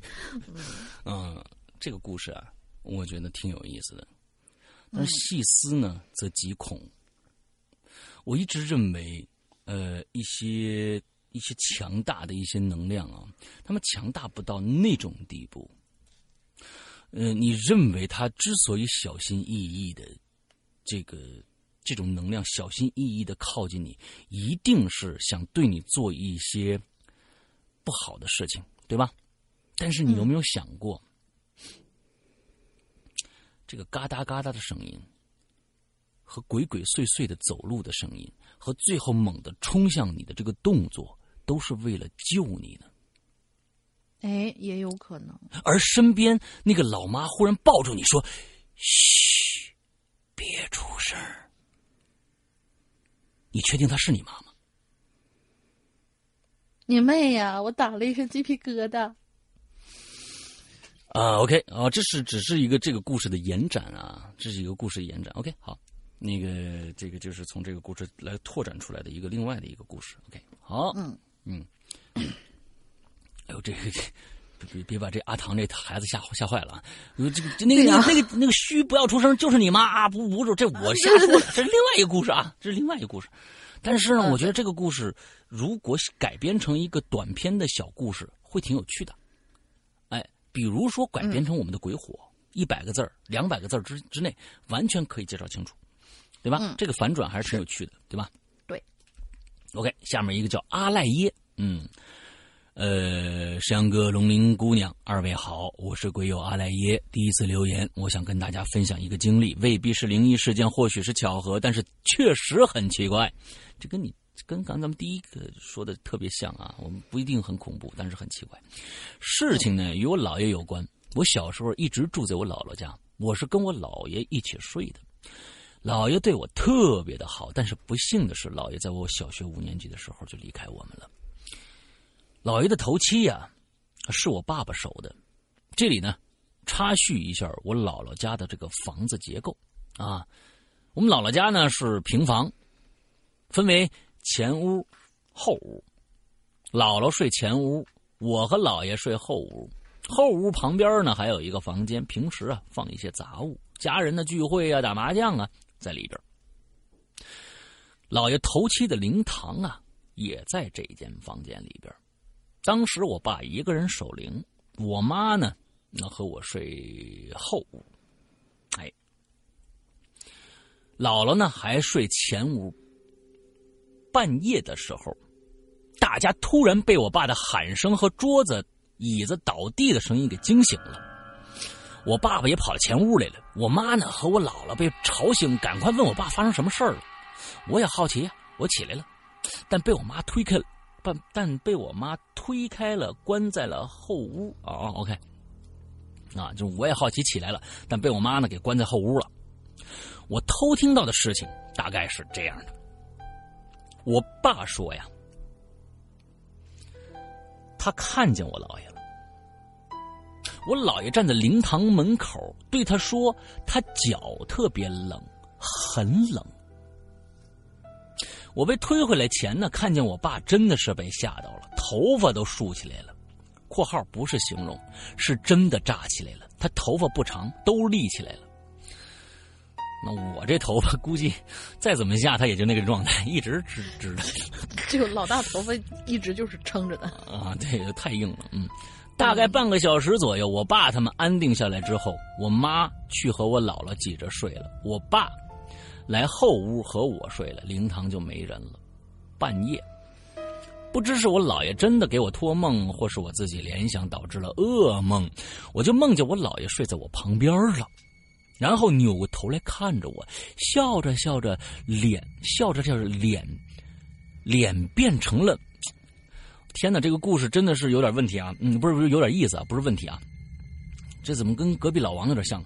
笑着笑着，脸就变成了前排平房一个邻居大叔的模样，不仅是眉毛、鼻子和面容，而且那个表情、神态和眼神，根本就不是我姥爷的表情。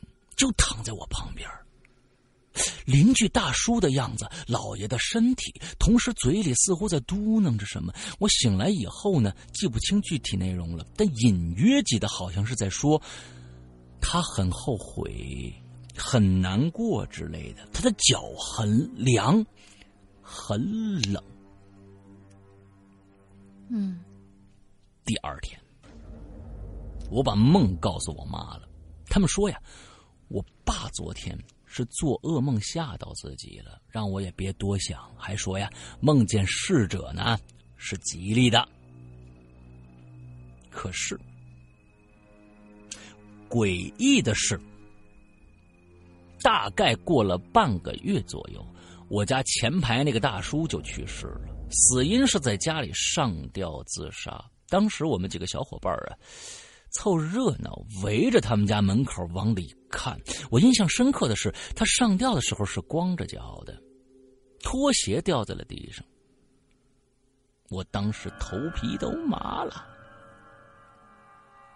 后来，是我姥姥把他从上从上吊绳上抱下来的，因为我姥爷在我们当地老一辈里名声名声较好。较有威信，必须他报，嘴里还要念叨什么，大叔的灵魂才能离开。我姥姥在当地啊，够乱的啊！我我姥姥在当地名声比较好，较有威望，必须他报，嘴里还要念叨什么，大叔的灵魂才会离开。我后来听说呀，大叔自杀的原因是他去医院看病，医生说他可能是癌症。他是普通工人，老婆还是还老婆还不是工厂里的正式员工，儿子呢还在读高中。他不想给家里增加负担，就自杀了。因为是上吊，警察要排除他杀，就照例尸检。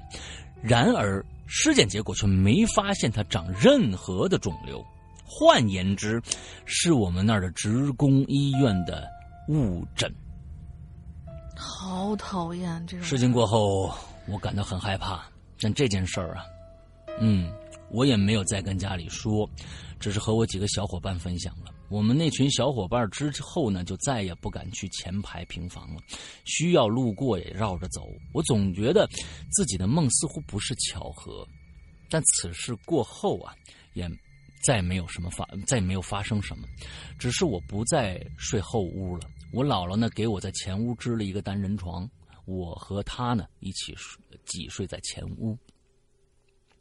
现在回想起小时候这件事儿啊，真是感慨万千。嗯，这个死亡是一个个一个个体最本己的事情，无人能代替，又必须会到来。但死亡又不是唯独自己的事情，它总是和人和总是和生人有关。死可能牵动一个家庭。一个家族，一个社会，甚至一个国家，因此，向死而生，同时安顿好生时的人与事，也许就是处理和面对死亡的最好姿态吧。嗯，那后面这段话写的还不错啊。嗯，对，对于对于死亡的一个一个理解和认知啊，嗯，我觉得还真是，说不定呢，那这是老爷，老爷，我不知道生前跟这前前院的这这大爷关系怎么样啊？我觉得这是在提醒大家。就是说，可能这前前院这个兄弟有问题，你们去帮帮忙吧，他可能要冤冤死。啊，我觉得只能可能只能是理解这样的一个理解了啊。老爷是专门是托梦给大家，让大家去关照一些钱物，但是大家可能这个平时啊也没有太多的这种经验啊，和这个所以呢也不知道，这可能就当一个噩梦就过去了。嗯，对，好吧，下一个，我把坑留给了自己，因为樊漫漫的这个稿子落在了我头上，很长。嗯，好吧，好，范曼曼同学。山哥龙吟姐，这个故事这么长，怎么了？能不能把它改编成一个单集的故事呢？啊啊！什么？有没有可能呢？他这个故事如果因为他要他要来上他要来上在人间，我觉得就没有必要了。就是只是相当于先那你行，那你念吧，拎出来一个预热吧。嗯，好吧。山哥龙鳞姐，你们好，我又来了。上次说的上电台，就是希望在你们的《鬼影在人间》做节目。我太喜欢你们的节目了。嗯，本来怕文采不够，怕表达的不清楚，谁知道，呃，龙鳞大姐姐把我分享的故事描述特别好啊！谢谢，谢谢，谢谢。这次呢，我想分享的故事呢有两个，我现在分享给大家。这夜深的乡村呐。总是会发生一些奇奇怪怪的、让人难以置信的事儿。不知道你们是否听过？农村里头啊，发现地上扣着碗。发现这种事情，千万不要翻开那个碗。嗯，那个时候，姥姥家在农村，姥姥家的邻居呢是一个寡妇和她的婆婆。寡妇的口碑差极了，因为村里的人都听老奶奶说，寡妇啊。经常饿着她的婆婆。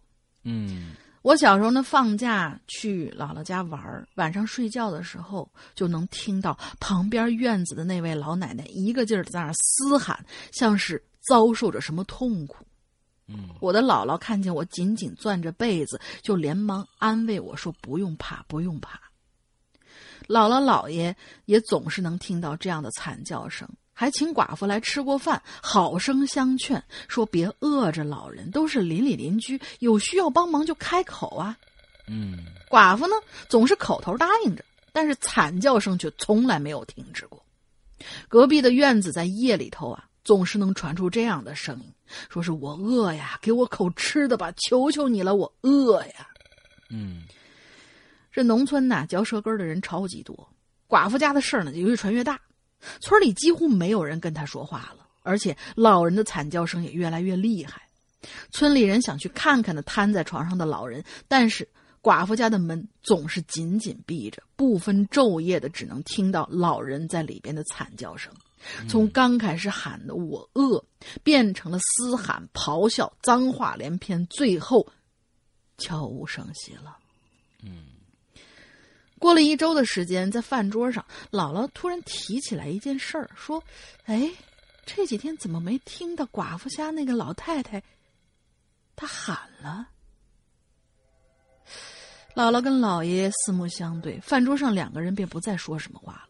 下午，姥姥带我去敲寡妇家的门，想去看看那位老太太怎么样了。寡妇开门的时候，我们向老人的房子看去。寡妇说：“老人那已经去世了。”寡妇脸色惨白，一点血色都没有，但是眼神中还是透露出一丝丝诡异的喜悦。姥姥连忙就问他说：“这丧事儿你们准备怎么办呢？需要叫些人给你们帮忙吗？”寡妇摇摇头：“不用了，我一个人行的，不麻烦大家了啊。”姥姥欲言又止，回到家里就跟老爷说：“哎呀，这一个女人，她怎么能把棺材抬得起来呀？”也不用帮忙，他自己一个人打算怎么处理呀？姥爷听完，老爷听完这话呢，就嫌姥姥你管闲事太多了，叨叨两句也就不再说话了。嗯，就在当天深夜两点的时候，一个熟悉的声音就把我吵醒了，正是隔壁那个老太太的嘶吼声。哎，怎么回事啊？老太太不是说已经去世了吗？我摇摇姥姥，姥姥说她也听见了，可是这次的叫声不同往日，一般，呃，是一边叫喊一边哭泣，她没有喊自己饿。偶尔还夹杂着一些哈哈哈的笑声。就这样叫了五六分钟，就没有声音了。寂静的村子里，转眼传来的是乌鸦的叫声。到第二天一早，我们起来，家里我起来发现家里头一个人都没有。我出门一看，就发现寡妇家的门口站满了人。嗯，我站在人群里想看看到底怎么回事儿，就看见寡妇家的那个老，哎，是寡妇家的老太太吧，直勾勾。直勾勾的躺在，哦，寡妇家那位老太太直勾勾的躺在棺材里，两个眼睛瞪得很圆。但奇怪的是，也就过了一夜的时间，那寡妇竟然瘦的皮包骨头了。大家都说呀，寡妇在老人活着的时候不好好孝顺，不给饭吃，活活把老人饿死，所以老人死不瞑目，在折腾寡妇呢。寡妇呢，随即请来了神婆。神婆做了一场法事，用一只碗扣在了厕所，说：“千万不要动这个碗，慢慢就好了。”做完这些事儿以后，那老人的眼睛居然也就闭上了。可是让我更觉得恐怖的是，老人在闭上眼睛之后，还呼呼了一声，吐了一口气，张开的手攥成了拳头。哦，嗯。也也有可能是跟物理现象有关系啊。嗯，嗯，就是那个叫什么肌肉抽动，然后就是一般人就是那个赵四儿，动咱们咱们旁边是不是有朋友也有这个毛病吗？抽嘴嘴嘴抽？呃，不是，不是，啊他是属于那个吧呃，对对对，是属于生物电是吧？你走开，烦死人了！你本来挺严肃的一个故事。啊嗯寡妇呢，请了几个壮汉帮着抬棺材到山上下葬，大家都在后面议论，说是：“哎呀，这老人呐，终于不用再受苦了。”嗯，当我第二个暑假去的时候，看到隔壁寡妇找了别的，呃，找了一个又找了一个男人一起生活，还有个孩子，应该是那男的带来的，因为已经有九岁了。那个时候我只比那个小孩大一岁，我们俩呢就经常去湖边玩儿有一次就问我说：“说你们家晚上总有人哭，是不是你在哭啊？还不给你饭吃，你是不是做错什么了呀？”我就顿时起了一身鸡皮疙瘩。我说：“那不是我在哭，我家也没有人总是哭，我我我我我我什么都不知道。”那小孩就很肯定的告诉我说：“不会呀，哭的可惨了，吵醒我好多次呢。”于是我就回家把这个事儿告诉了我姥姥，姥姥呢就是一脸忧伤的表情，就告诉我：“哎呀，那老人呐命苦，儿子去世之后啊就没吃过一顿饱饭，自个儿瘫痪在床上也没人给收拾。当初办丧事儿的时候啊，有人我们看到了老人的尸体，那肚子上啊烂了一大块，烂了一个大洞，身体都臭了，皮包骨头，想想就吓人呐。估计呀、是这老人心里头有怨恨吧。等一等，当时这个这个老人下葬的时候，不是这个他他不是看到了吗？没有看到这个，只是看到了那瞪着眼睛。完了之后做完法，我觉得闭上眼睛练尸，我觉得练尸是一步，就是练尸，他们肯定要到老人家里嘛。下葬的时候，这肯定身上穿寿衣嘛，估计是没有人看得到。嗯，OK，到了第二天，我跟隔壁这小孩去摘核桃，他说他在茅厕里头发现了茅厕的一角，发现了一个碗，他看见那个碗还挺完整的，就拿回厨房去了，结果被寡妇打了一顿，然后就哭着，然后就哭着说想自己的妈妈。可就是因为这只碗，却发生了一件我至今难以忘怀、震动全村的事儿。哦，摘完核桃已经是下午了，我们就回去了。小孩那个小孩摘的核桃很多，我们俩呢就用一根棍子挑着筐，我先帮他送回他家。可是，一踏进家门，却发现那院子里头到处都是雪，吓得我扔下棍子就直冲到姥姥家，然后就带着姥姥过去看。大家应该都知道农村的四合院长什么样吧？就是那种四面都是房子，中间一个小花园，种点花花草草什么的。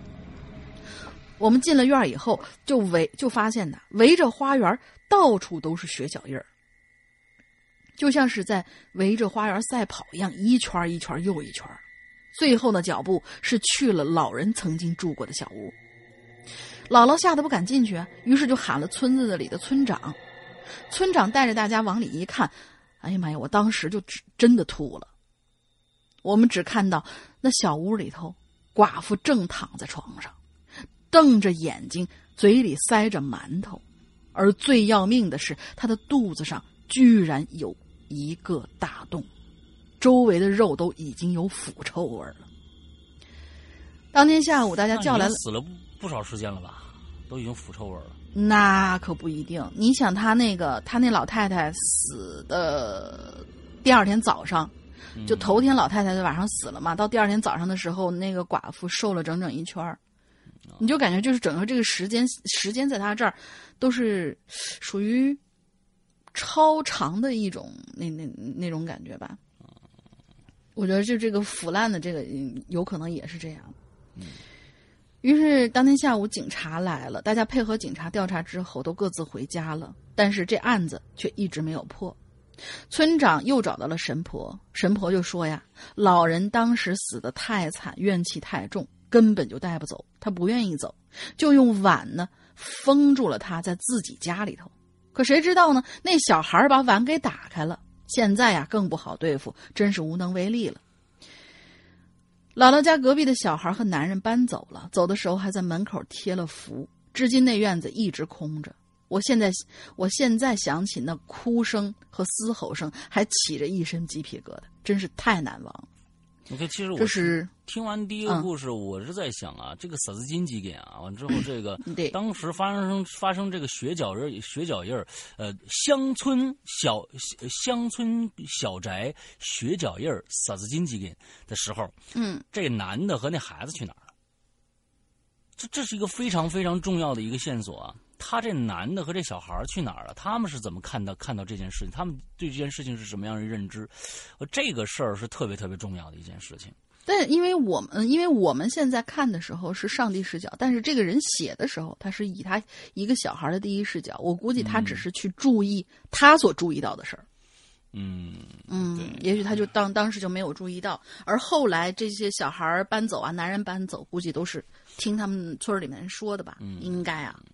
我是这么理解，好吧，下一个我来吧，你就你就歇会儿吧，嗯，就是这个他的他的第二个故事啊，他第二个啊，对，第二个故事跟第一个故事没什么关系，嗯，第二个故事啊是关于我们单位的事情，我真的都惊呆了，以前呢我真的是不怎么相信，就算小的时候呢经历过看到过，也都觉得没什么大不了的，因为小所以不理解。不懂，直到长大后亲眼看见神婆给我的同事和老板娘做驱鬼法事，我才明白，真的有驱鬼、鬼附身这么一件事儿。嗯，我的行业呢是儿童摄像师、儿童摄影师。之前的工作室呢是一个小四层，地下一层、一层、二层、三层这样的一个结构。当需要拍摄满月呀、百天的宝宝呢，啊，这个就去这个地下一层，啊，那儿不通风，是地下室比较暖和。有么有那么一段时间呢，抱着孩子下楼拍照，拍照的途中呢，这个小孩子呀，就会看向旁边的一面镜子，看着小看着看着，这小孩子呢就会突然的。惊一下，然后就一直哭，一直哭。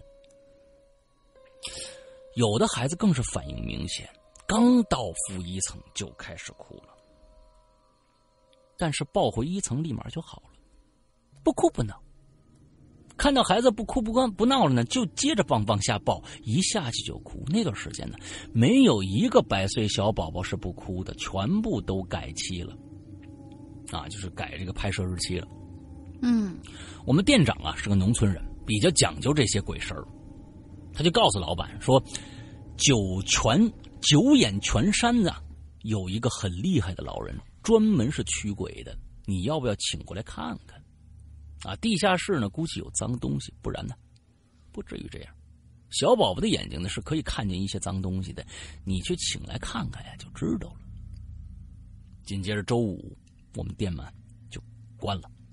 老人在地地下一层呢，供这供着香，摆着纸人墙上贴着符。我天，这这这太恐怖了啊！突然，老人让我们店长啊跪下啊！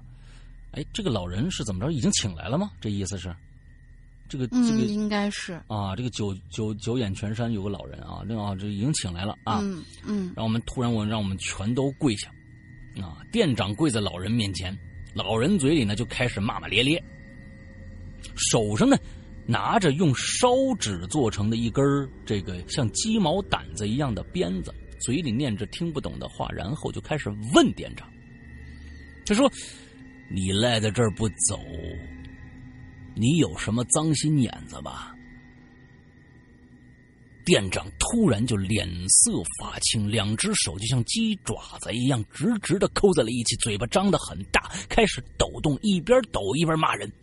老人呢，用这个鞭子抽店长，喊说：“你到底为什么赖着不走啊？你再不走，我打死你啊！”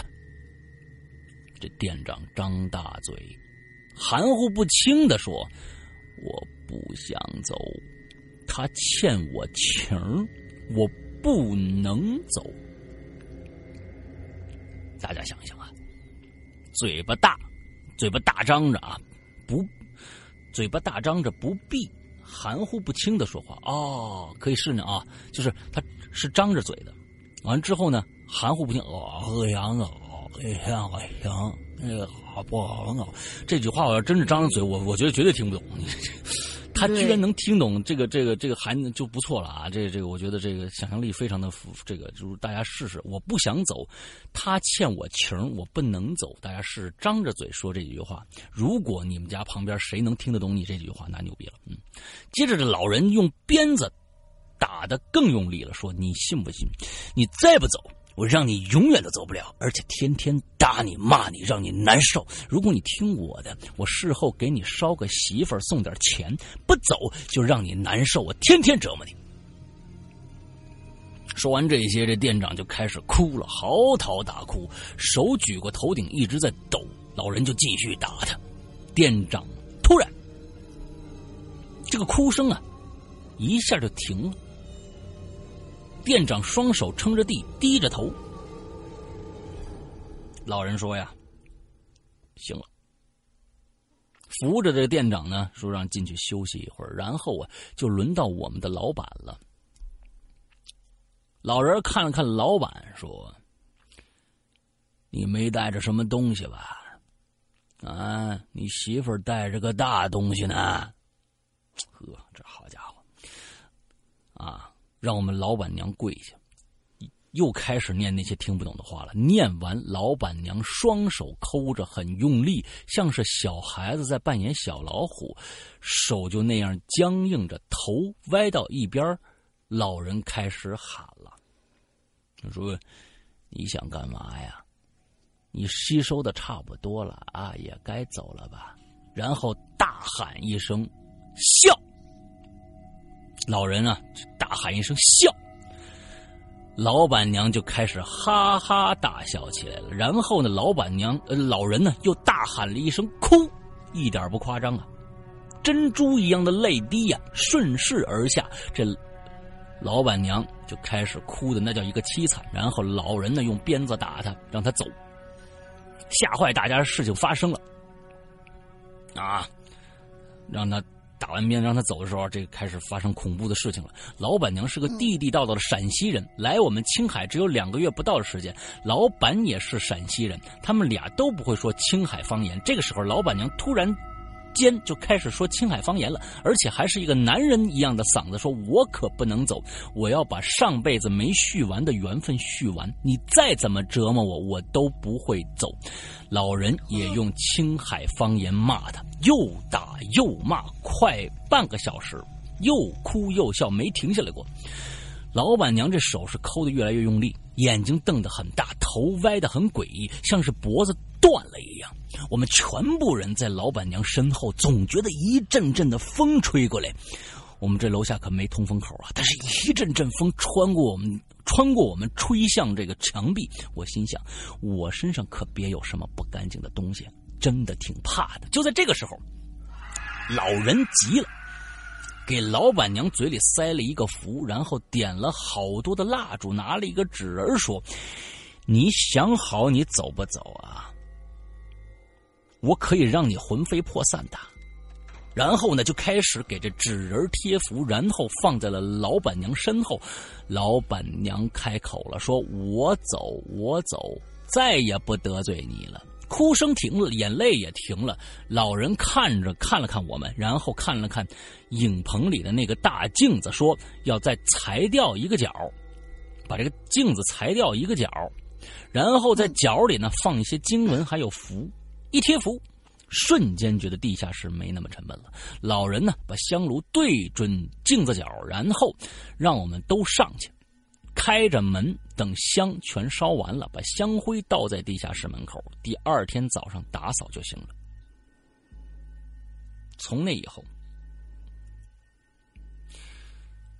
在下影棚的小宝宝都没有哭闹的状态了，每次拍摄都挺顺利的，我也很开心。老人在我身上没看见啥，不然呢我得吓死。所以呢，家里有小宝宝的，如果突然哭泣，就骂一骂吧，让他不要吓人，也就好些了。这次分享的故事分享完了，有点怕怕的，希望大家喜欢。希望世阳哥、龙玲姐把这么好的节目带给。爱鬼影的朋友们辛苦了，嗯，祝鬼影越来越火。我也会把自己的故事更多的分享，文采不够，呃，愿各位谅解。OK，嗯，其实刚才听听了一下这个故事啊，首先是好像是这这下面有俩鬼是吗？没听清楚啊，没没感觉，还是一个就到了另外一个人身上了又，一个店长，一个老板娘，好像有两两个。而且这两个人好像都不舍得，好像这两个人是一对儿。我们我不知道，我我我看懂了没有？是在这个这个这个房子里面，过去有有去世的一对情侣吗？还是怎样？我没没没没太没太懂啊啊！但是就是说，可能吧，我觉得也是这个，咱也不知道人家那个世界里边有什么讲究啊，或者怎样啊？他可可能。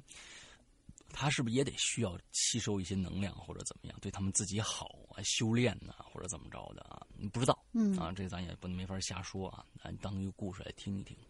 OK，我觉得这个这个呃，这个名字叫做叫什么来着？樊曼曼。呃，樊曼曼，樊曼曼啊，同学呢？我觉得故事两个故事都还还不错。如果呢，你还有很多像这样的故事，像这样的故事啊，那么呢，欢迎你来参加我们的《归隐在人间》啊。完了之后，这个大玲玲是不是你已经联系人家了？我还没有呢。啊，就是，嗯，那个你可以讲述一些你的这个音频，然后做一个就是上节目之前，相当于是一个跟我们接洽的一个投稿吧。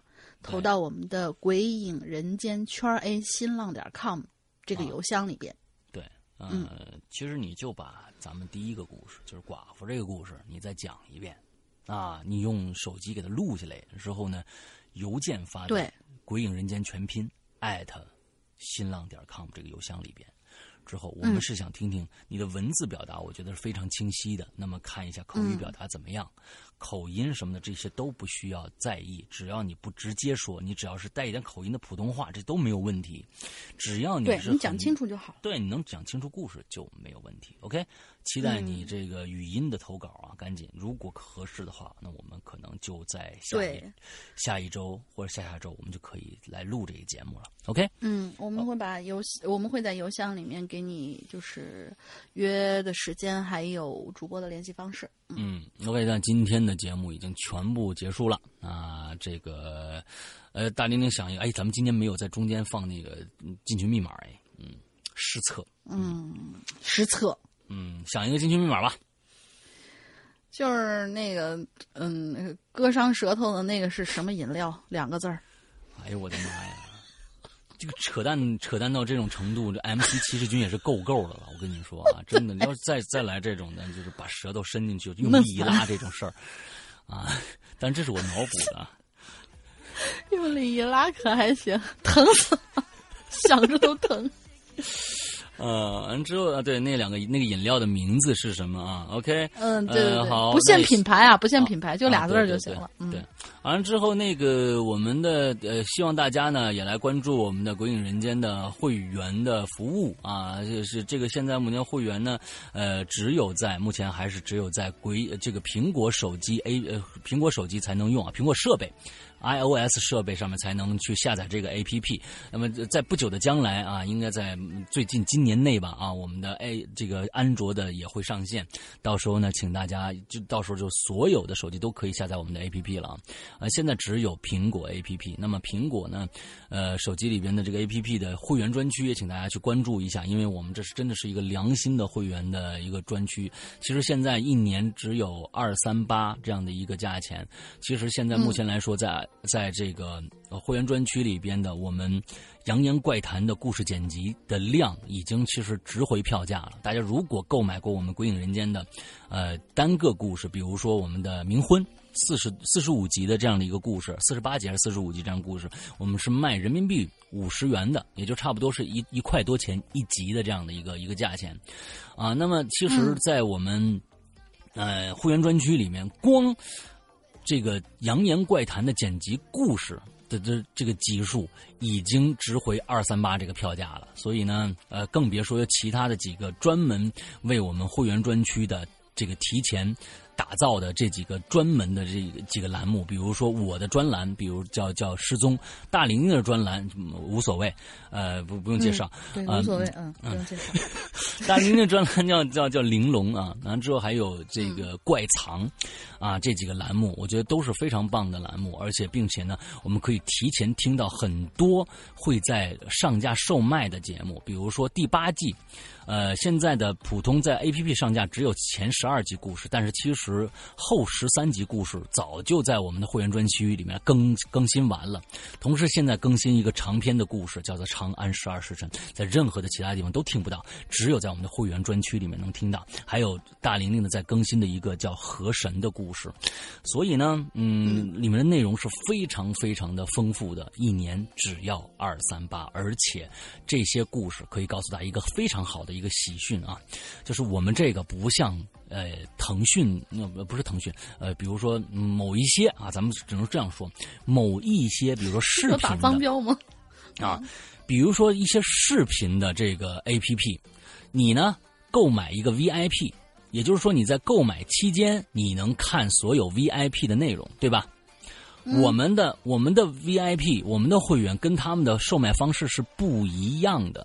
我们购进了 VIP 以后，我们的会员以后只能在只能听会员专区的内容，但这个内容已经很很丰富了。这个内容里面已经很非常非常丰富了，呃呃，不能听所有的节目，我就这就要跟大家说明白啊，不能听所有所有的节目，只能听会员专区的那那里面的内容。这里边的内容已经很丰富了，但是你一年以后。只要我在会员专区里面更新的所有内容，你是永久可以听的。也就是说，你过了会员专区的这个这个时效，你过了一年了，你没续，你依然可以听在你过去一年里面购买的所有的所有的项目。我们这个其实是一个购买机制，不是订阅机制，大家一定。不是租赁机制，不是租赁机制，很多现在我们其他的都是租赁机制。你在这个期间，你能用所有的这个功效功能，但是你不续款不续费了，这就就变成一个什么都不是了。哎，但我们的《鬼影人间》的会员专区，是你过了期，你曾经购买过的会会员专区里边更新的所有的节目，你都依然可以一直听下去，啊，只不过嗯时效之后。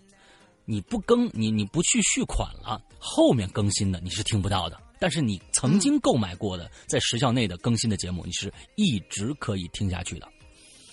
嗯，好，大概就是这个样子。那么怎么样购买呢？有两种方式，一种呢，呃，苹果 A P P App Store 搜索“鬼影人间”四个字，关键词下载我们的 A P P 之后，在里边内购就可以了。但是更加推荐大家呢去。呃，跟我们的微信服务号联系啊，叫“鬼影会员全拼”啊，“鬼影会员全拼”这样的一个微信号联系，我们的这个石榴英英子同学呢，就会接待大家啊，非常热情的接待大家。同时，呃，可以给大家开这个会员，同时还能多加几天，就是你上去可以玩一个骰子的游戏，你玩几点可以加几天啊，这样的一个服务啊，都是比这个苹果要直接买的话要要要要方便的多啊，不是要要要优惠，要有优优惠也有乐趣，而且它直接可以把你揪进我们的 VIP 的这个微信群。哎，我们 VIP 群实在是太欢乐了，每天都有各种各样的，呃，那个有趣的事情，然后大家还要互相在那讲故事啊之类的。就是一晚上不看就两千多啊，两千多条。我在这说一个事儿啊，就是这个最近呢，我经常去看到的这个微信群里边有一个有一个现象，我提醒大家所有的这个人要注意啊，小程序少发。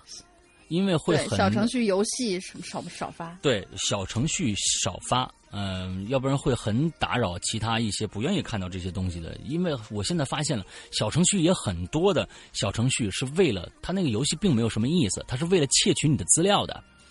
大家一定注意，很多小程序它是因为它要让你就是跟跟这个什么一样，它是说你是否要让我来来。读取微信里边的一些你的信息呢？啊，你点是才能进去，所以有很多的东西，请大家注意。很多小程序是其实他做那程序偷鸡到的这个非常的讨巧，但是呢，其实的目的就是想窃取你微信里面的资料。所以小程序尽量少往我们的群里面发。OK，我在这儿提醒大家一句啊，嗯，对，谁发的话，弄死谁，弄出去，弄出去。嗯，当然了，有一些特别特别有趣、特别有创意的，比如说我们现在正在玩的，昨天我玩了一局，是一个相当于一个剧本呃，本格推理的这样的一个嘴炮游戏啊，嗯，嘴炮游戏，嗯，本来就是嘴炮游戏，这本来就是一嘴炮游戏啊。完了之后，那个几个人都玩到一点多，说 是实在没法玩下去吧，爱谁谁吧，赶紧投票。嗯，对对对，这样的一个游戏也不错，对，也不错啊，有这样的特别好的游戏可以介绍给大家。OK，今天的节目到这结束，祝大家这周快乐开心，拜拜，拜拜。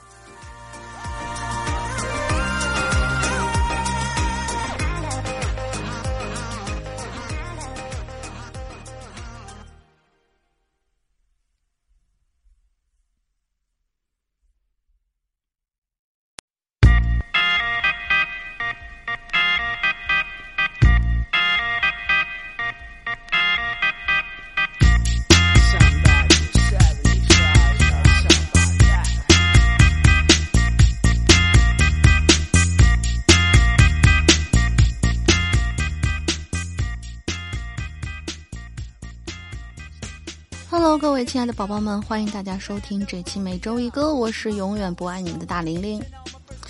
唉，最最让人烦恼的五月终于到了。前几天在朋友圈里还看到有人在感叹，怎么还没怎样呢，就已经过了半年啊？其实我也觉得，可是如果换个说法，比如说过完年才两个月吗？哼，可能有人要糊涂了，真的才过了两个月而已吗？当然啦，元宵节可是三月才过完的，所以这样说的感觉是不是压力瞬间少了很多呢？其实啊，事情都是有双面性的，有紧迫感是没错的，但是也不要把自己压得太狠。偶尔去健身房举举铁，或者趁天气还没有完全热起来的时候，做一个不妨碍工作日的短途旅行，都是很好的方式。也包括每周听影留言，还有每周一歌，所以。大家还记不记得去年那首鬼友黄药师所在的福禄乐队演唱的风格非常另类但超级好听的《寻找无双》呢？没错，这次他们又来了，但是看起来啊，他们好像运气不太好，因为他们没有找到无双姐姐，而是找到了一个铁锤妹妹。哎呀，无所谓了。事情有两面性，人当然也有。铁锤妹妹未必就不如无双姐姐可爱，所以来听福禄兄弟们演唱的《铁锤妹妹》吧。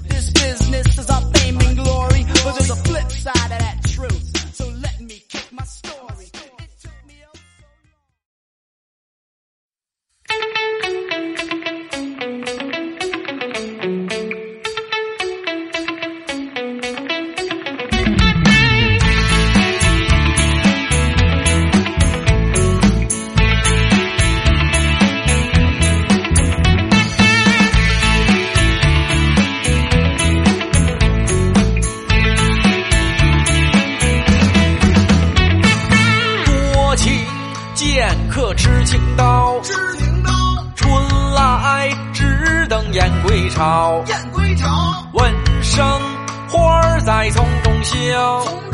为爱爱爱爱爱。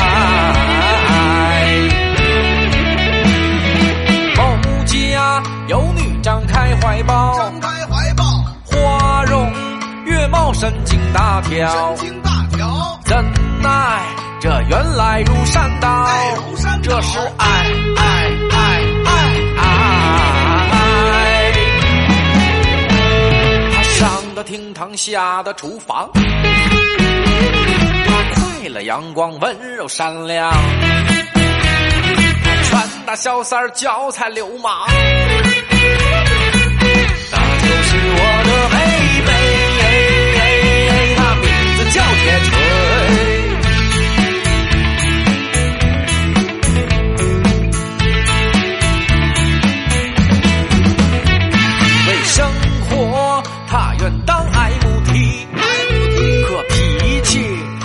有时像挖掘机，挖掘机，转脸儿又变身了十三亿，十三姨因为爱爱爱爱爱。姑娘，给你我的肩膀，我的肩膀，刀山和火海我也敢闯。我也敢闯，陪你去看雪看月亮，这是爱爱